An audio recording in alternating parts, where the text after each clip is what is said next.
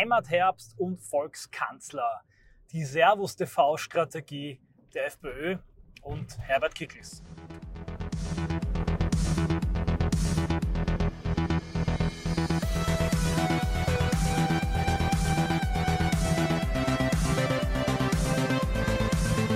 Servus Leute, liebe Grüße aus Österreich, liebe Grüße aus Wien. Hier mal wieder eine Audioanalyse zu innenpolitischer Thematik nur ein äh, kleiner Gedankensplitter, etwas, das mir aufgefallen ist und das ich hier bewerten möchte. Die FPÖ startete vor einigen Wochen in den Heimatherbst eine Serie, ein unglaubliches Programm an Zeltfesten und Veranstaltungen hat Herbert Kickel sich hier aufgebürdet und durchgezogen mit großem Erfolg. Gerade in der Steiermark wurden Hallen gefüllt, Volksfeststimmung und tatsächlich fand ich auch einen kleinen Flyer in einer Region, bei meinem Bruder genauer gesagt, wo der lebt. Und auch dort kommt zwar nicht Herbert Kickel, aber die FPÖ am Hauptplatz mit dem Heimatherbst. Man kann von Näherinnen sich Kleider ausbessern und sticken lassen. Man kann Messer schleifen lassen. Es gibt Tracht, zünftig, volkstümlich. Jetzt könnte man vielleicht aus einem falsch verstandenen metapolitischen Reconquista-Denken sagen, was soll denn das? Während die Grenze überrannt wird, während Lampedusa überflutet wird, Heimatherbst und Messerschleifen und Trachten und Volksmusik und Volkskanzler. Nein, die FPÖ müsste eine Remigrationstour machen, eine, Bilder, eine Tour mit Schockbildern von Massenüberflutung und von den damit einhergehenden Verbrechen, Verwerfungen. Und dazu sage ich, als jemand, der ein Buch über die Reconquista geschrieben hat, Regime Change von rechts, nein. Das ist schon richtig und dosiert angewendet ist so etwas wichtig. Und dazu muss man erstmal verstehen, den Unterschied zwischen Partei und Bewegung. Die Aufgabe der Bewegung ist es, und das ist in meinem Buch auch genauso festgeschrieben, provokant, avantgardistisch den Rahmen des Sagbaren immer wieder auszuweiten. Die Bewegung muss nicht von allem geliebt werden, sie muss von einem kleinen Teil heiß geliebt werden, der sie nämlich unterstützen muss, moralisch, personell und materiell. Also sie muss natürlich einen Bezug zum Volk haben, vor allem zum idealistischen Teil, aber sie darf auch provozieren. Denn die Bewegung, die muss nicht gewählt werden. Die Bewegung geht nicht nur in die Masse, sondern sie will einen relevanten Teil erreichen, mobilisieren. Sie strahlt deshalb auch immer wieder Bilder aus. Das verstehen dann Leute nicht, wenn da Aktivisten im Lagerfeuer stehen, wenn man Videos von Boxen sieht, sagen, ja, was soll denn das? Das schreckt doch Leute ab. Nein, es zieht genau das Klientel, genau die jungen Männer, die, wie Ernst Jünger sagte, an Temperaturerhöhung leiden, an und die braucht man nun mal für eine Aktion, bei der man dann einen Banner vom Dach, am Dach hisst, eines Bahnhofs, auf dem dann wieder etwas steht, was wiederum allen Leuten gefällt. Auch hier gilt es, das Political Identity Paradox zu beachten. Ich habe dazu bereits mal eine Audioanalyse gemacht, verlinke sie, wenn ich sie vergesse, in der Beschreibung. Ansonsten gebt ihr einfach Political Identity Paradox ein. Übrigens, wenn ihr ein Archiv alle meine Audioanalysen haben wollt, thematisch gegliedert, dann werdet Unterstützer auf MS Live Plus. Es lohnt sich und hat viele weitere gute Gratifikationen. Und das Political Identity Paradox besagt, dass man immer wieder auch Dinge tun muss, die für das Bonding, für den Innenfaktor, für die Stärkung der Identität, ja, vielleicht sogar ein bisschen die Exklusivität der Gruppe stehen, damit die Mitglieder auch Spaß haben, Teil der Gruppe zu sein. Hin und wieder muss eine Bewegung also auch provokant und schroff auftreten, nicht nur um durch eine Schockwirkung den Rahmen des Sagbaren zu verändern, sondern auch um den eigenen Aktivisten ein bisschen Fanservice zu liefern. Eine Partei allerdings sollte das kaum oder wenn nur in ganz geringem Ausmaß. Denn die Hauptaufgabe der Partei ist es, bei Wahlen zu gewinnen. Die Partei hat nebenher auch noch metapolitische Aufgaben. Aber die Hauptaufgabe, und das steht auch genauso in meinem Buch, ja, weil es gibt ja so Leute, die sagen, ja, der Conquista und die ganzen idealistischen Träumereien, die sind nicht pragmatisch, am Ende geht es um den Wahlerfolg. Genauso steht es in Regime Change von rechts. Die Hauptaufgabe der Partei ist die Stimmenmaximierung. Allerdings eben nicht alleine und nicht um jeden Preis. Und doch, man muss eben in die Masse gehen und der Masse gefallen. Eine FPÖ und eine AfD muss also viel höhere Zustimmungsraten haben als eine IB oder Pegida oder eine andere Bewegung. Und dazu muss sie auch wesentlich anschlussfähiger sein. Sie muss also viel mehr für die Imagepflege tun und versuchen, auch ein Milieu aufzubauen ein gewisses Gefühl rüberzubringen, ein Profil zu schärfen für ähm, Werte, für eine gewisse Stimmung, einen, ein Moodboard kann man das nennen, auf Englisch, also eine Zusammengehörigkeit von einer Musik, von gewissen Bildern, einem Stil, einem gewissen Menschentypus, vielleicht sogar Musik, Gerüchen, Essen. All das, wenn, wenn man es zusammenfügt, kann eine großartige Stimmung erzeugen. Das ist in einem China-Restaurant erzeugt durch die Musik im Hintergrund und die Einrichtung des Interieur in einem Nobelrestaurant ebenso wie in einem österreichischen Heurigen. Und nicht nur Gasthäuser und Wirtshäuser, nein, auch Bewegungen, Parteien müssen eine derartige Stimmung möglichst geschlossen, möglichst authentisch, möglichst rund transportieren und die muss der Zielgruppe angepasst sein. Und hier macht Herbert Kickl mit der FPÖ das, was auch schon mit Erfolg Servus TV und danach auf 1 getan haben. Deshalb nenne ich es nach dem Urheber die Servus TV-Strategie. Der Goldstandard der Zielgruppenanalyse, das sind die sogenannten Sinus-Milieus, vom Sinus-Institut herausgegeben. Kennt jeder, der sich ein bisschen mit Marketing beschäftigt hat. Es geht ja darum, die Gesellschaft einzuteilen in bestimmte sozioökonomische Milieus, also soziale und wirtschaftliche Milieus, die dann auf bestimmte Botschaften reagieren, bestimmte Produkte kaufen, von bestimmten Dingen angesprochen werden. Ganz entscheidend für Unternehmer, die Dinge verkaufen wollen, ebenfalls entscheidend für Parteien, die auch eine Masse an Stimmen gewinnen wollen. Auch für Bewegungen ist es durchaus wichtig, die zu kennen, denn auch die Bewegung muss nicht nur provokant, sondern auch anschlussfähig auftreten.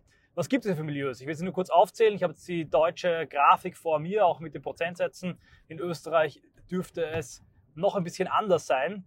Wir haben das konservativ äh, gehobene Milieu mit 11 Prozent, das traditionelle Milieu, das nostalgisch-bürgerliche Milieu, das prekäre Milieu, das postmaterielle Milieu, das geht dann schon im Bereich linksliberal, die adoptiv-pragmatische Mitte, das Milieu der Performer, das konsumhedonistische Milieu, das neoökologische Milieu und das expeditive Milieu, also das ähm, erforschende, grenzensprengende Milieu. Und äh, diese Grafik ich bin jetzt von links nach rechts durchgegangen, rechts eben im Bereich der neökologischen, konsumhedonistischen, ähm, die mit den Überlappungen auch das linksliberale Lager stark befühlen, haben wir die Neuorientierung und dann ähm, im anderen Bereich, also den ich vorgenannt habe, konservativ, äh, konservatives Milieu, dann wird Tradition und äh, die sogenannten Modernisierungsverlierer, die Reaktionären, um einen schönen, zu Unrecht gescholtenen Begriff zu verwenden bei einer Autofahrt und einer Audioanalyse im Auto, die nehme ich immer im Auto auf aus Zeitgründen, kann ich jetzt nicht näher auf diese Grafik eingehen. Ich werde jetzt auch nicht die österreichischen Werte hier nochmal aufzählen, das ist relativ irrelevant. Man kann davon ausgehen, dass in Österreich das äh, nostalgisch-bürgerliche und traditionelle Milieu größer ist als in Deutschland, ebenso wie es in Bayern größer ist.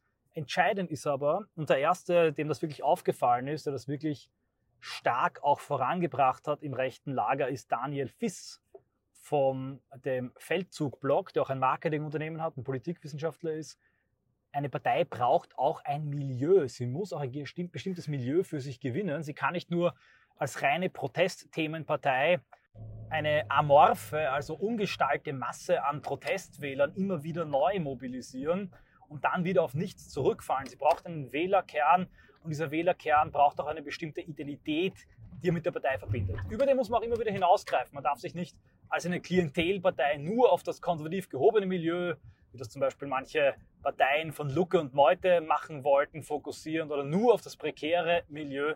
Nein, man muss in diesen Milieus ausgreifen, rund um das nostalgisch-bürgerliche Milieu, äh, bis in die adaptiv-pragmatische Mitte äh, muss man die Leute ansprechen.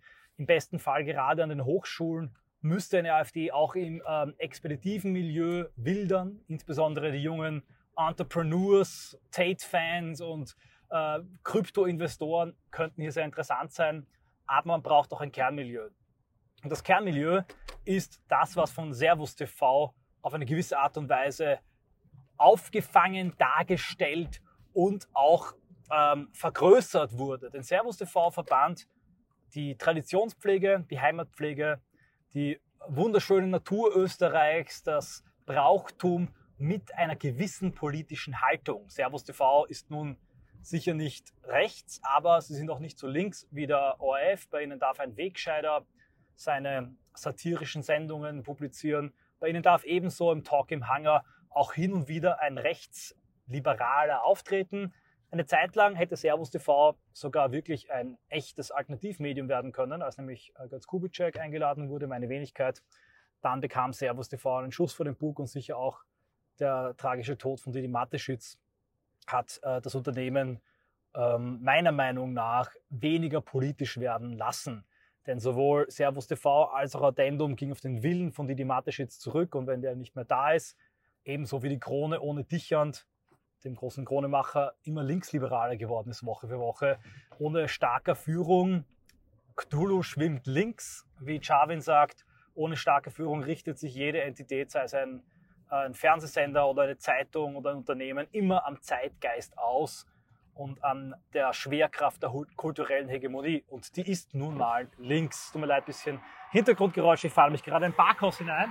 Und aus diesem Grund muss ich auch die Audioanalyse beenden. Sie soll nicht zu lang werden. Servus TV hat es geschafft, dieses äh, traditionell patriotische Milieu anzusprechen durch eine Mischung aus ähm, Bilder von Almen, Dokumentarreportagen über den letzten Hufschmied von Untergrammatskirchen. Das sage ich jetzt nicht despektierlich, alles sehr nett und sehr schön. Also beschaulich, behaglich, eine schöne und liebliche Welt, aber zugleich auch sehr heimat- und traditionsverbunden wunderschöne Bilder. Das Servus TV Magazin hat einen schönen Familien- und Kinderteil.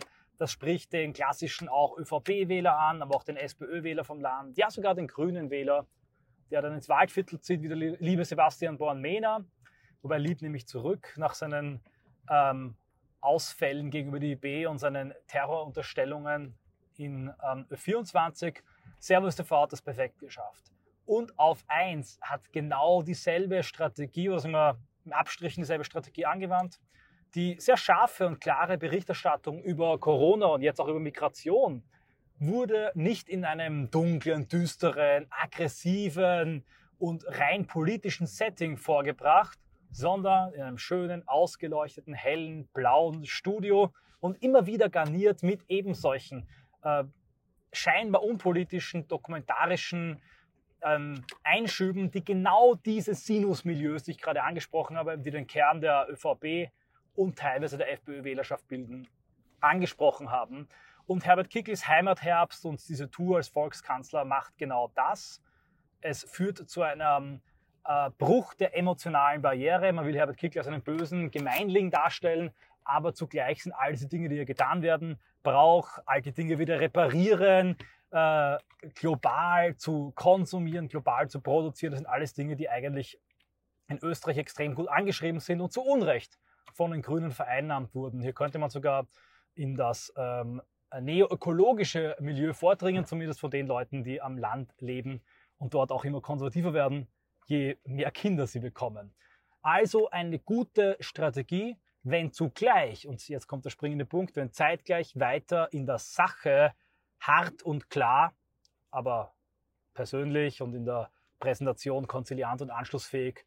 Die Remigration, der Bruch des gordischen Knoten aus absurden Paragraphen, die uns hindern, unsere Grenze zu schützen, die Pushbacks um und durchgesetzt werden. Und da sehe ich bei Herbert Kickl überhaupt keine Gefahr.